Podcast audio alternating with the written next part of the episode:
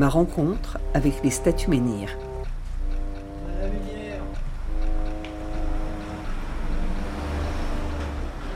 On la voit bien là. Et oui, quand il n'y a pas le soleil qui donne derrière, on la voit bien.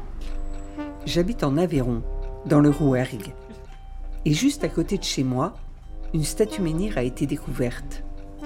C'était il y a quelques années, en 1992. Aujourd'hui, celle qu'on appelle la statue du Reich a été installée au rez-de-chaussée de la médiathèque de la Salvetat Perales. Moi, j'ai entendu parler de cette histoire quelques années après mon arrivée, dans les années 2000. Et 22 ans plus tard, les statues menhirs se rappellent à moi. Daniel et Jean-Claude Briand, un couple passionné d'histoire, me contactent pour que je vienne enregistrer la visite de M. Bousquirol, un amateur de la Société d'archéologie de Villefranche de Rouergue. Quand on a trouvé la, la statue du Reich, bon,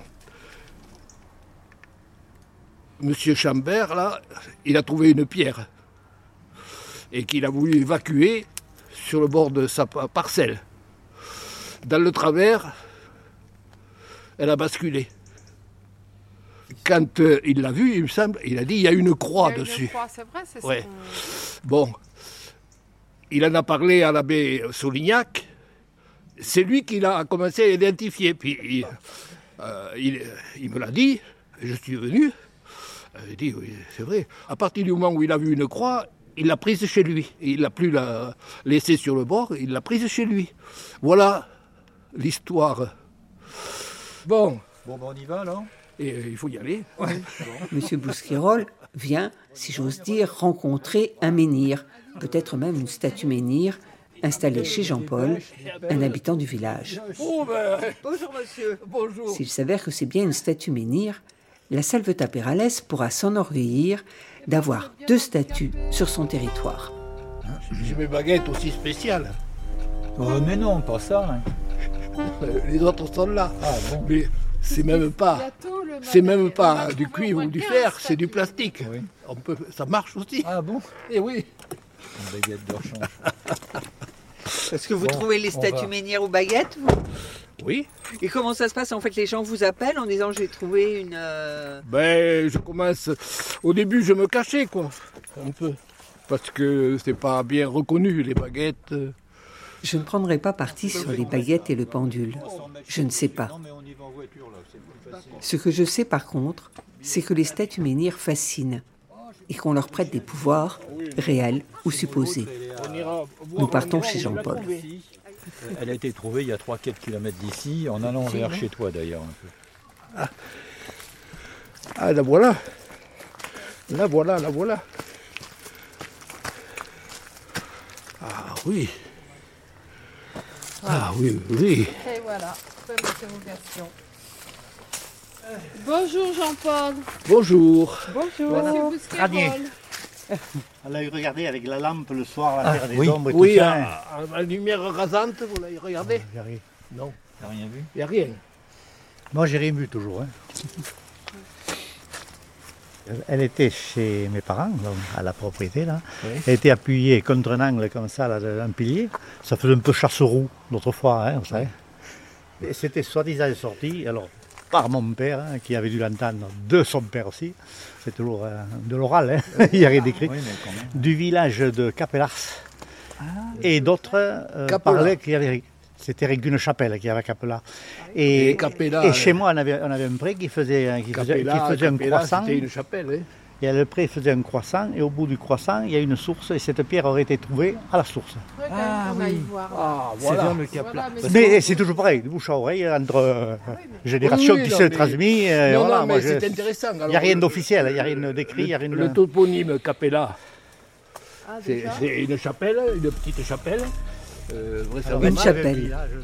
Cela n'aurait rien d'étonnant. On ne sait pas vraiment à quoi servaient ces statues menhirs. Mais d'une manière ou d'une autre, elles ont un lien avec l'invisible, avec le monde des ancêtres. Rien d'étonnant qu'elles aient pu être mises dans des chapelles. C'est d'ailleurs ce qui est arrivé pendant quelques années à la statue de Jouaïrak. Vous vous souvenez, nous l'avons raconté dans un épisode précédent. Alors, euh, Mon père, il avait, une idée euh, ah, différente, mais ça ne tient pas la route. J'ai dit, ça ne tient pas ta route, la route, ton truc. Comme elle avait été trouvée une source, hein, il disait, mais certainement, ils avaient essayé de canaliser l'eau sur cette pierre. J'ai dit, ça, ça va, etc. Non, non, parce que s'il avait cherché à canaliser l'eau, ils auraient fait un bec. Mais si elle était plantée comme ça. Ah non, mais je ne sais pas en quel sens elle était quand ils l'ont trouvée du tout. Elle était peut-être couchée. Elle était peut-être couchée, ah ouais, ouais. Quand est-ce qu'elle est arrivée chez toi? Il y a 200 ans. Ici, non, non, ici. Euh, 10 ans, 15 ans. Et pourquoi vous l'avez ramenée? Parce que vous savez que ça fait des années donc qu'elle est dans la famille. Je voulais la conserver, comme sa manière, parce que je disais, elle a une histoire. hein. Quelle histoire, je ne sais rien, mais. Et alors la propriété, elle va rester la propriété. euh, personne ne la verra, éventuellement ça peut se vendre, ça peut foutre le camp après. J'ai dit, je vais la mettre en sécurité, j'aurai chez moi, là, et voilà. Et donc on en parlait de cette pierre dans la famille tout de même? Non. Non? Pas plus que Oh non, ça. non, non, pas plus que ça, non, non, c'était une pierre. Une pierre pour eux, c'était une pierre quelconque. hein. Euh, pas pour vous. À un certain moment, c'est pas, je ne faisais pas cas non plus, hein, elle était là-bas. Aujourd'hui, il est clair qu'elle protège la maison de Jean-Paul. Elle trône là, à l'entrée de la cour, comme une bienvenue. une présence.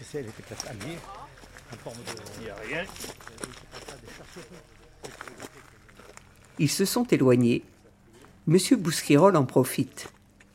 Il sort son pendule, il écoute, il regarde, il est en lien avec l'invisible.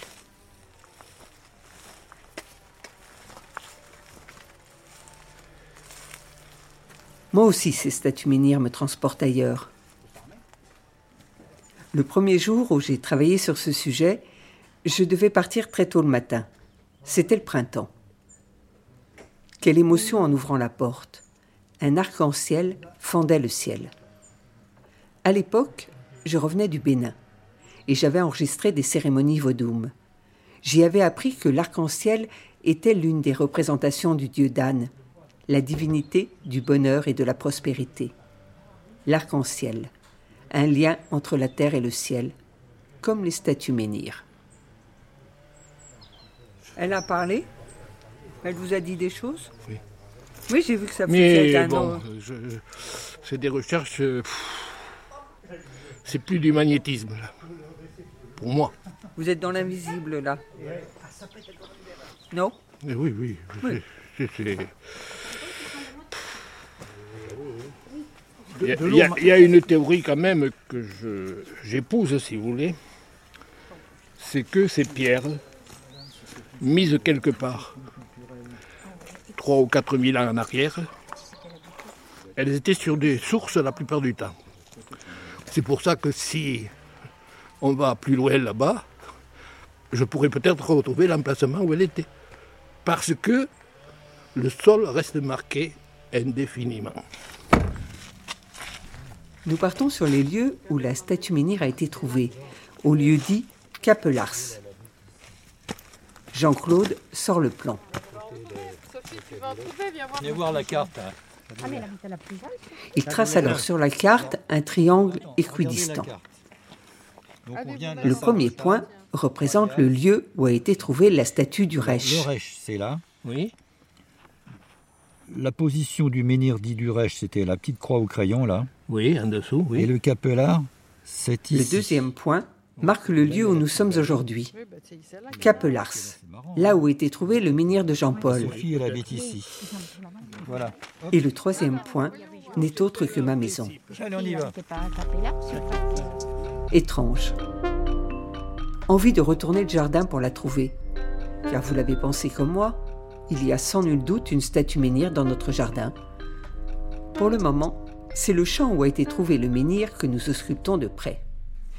Monsieur Bousquerolles est avec ses baguettes, et nous, nous sommes comme des enfants. Et Jean-Paul? Et Jean-Paul, c'était dans ce champ-là? Regardez, regardez le sol. Faut y aller, c'est plus loin. J'ai un angle ici comme ça, là. ça bouge comme ça, et là, à regarder l'herbe, il y a eu une construction là. À regarder l'herbe. Oui, la, la végétation est différente. La végétation est différente plus- par l'herbe. Elle est plus rase. Alors il y a, il y a- euh, attendez, je vais le prendre autrement. faut voir. Ah oui, il y a une baguette de droite qui tourne de 45, de 90 degrés. Les deux tournent ensemble là. Quand j'ai les deux qui tournent ensemble, euh, ça dépend comment je me présente. Mais si je continue à suivre et qu'elles restent ensemble tout le tour, c'est un puits ou une tour ou quelque chose de rond. Quoi. Oui, quand même, oui. Voilà. Et là, puis regardez, on avait là, avec un centre au milieu. Attends, mais c'est. Alors ça peut être un puits, ça peut être. euh, Non, mais ouais, ouais. Vous avez l'herbe là. Oui. Ah, c'est peut-être après aussi qu'on finit par, par démontrer les choses quand même, mais c'est vrai Mais oui, c'est-à-dire que c'est délicat. j'y fais attention quoi. Sinon euh, personne n'y fait attention à ça quand euh, on est dans un pré. c'est bizarre. hein. Alors on commence quelque part, mais on ne sait jamais quand on finit. Avec moi. Pardon. Bon, voilà.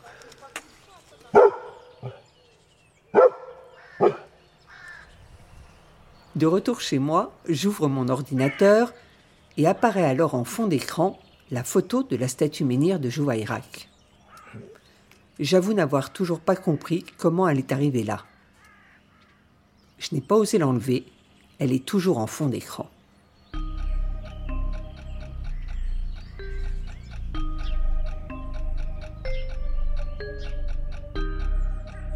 J'espère que nous vous avons donné envie d'aller à la rencontre des statues menhirs. À Rodez, arrêtez-vous au musée Fenaille, où se trouve la plus grande collection de statues menhirs. Au pied de certaines, de petites pastilles sonores viendront compléter et enrichir votre visite et cette série de documentaires. Une production partage de voix réalisée grâce au soutien de la DRAC Occitanie et du musée Fenaille. Réalisation Sophie Pillot, Agnès Maton.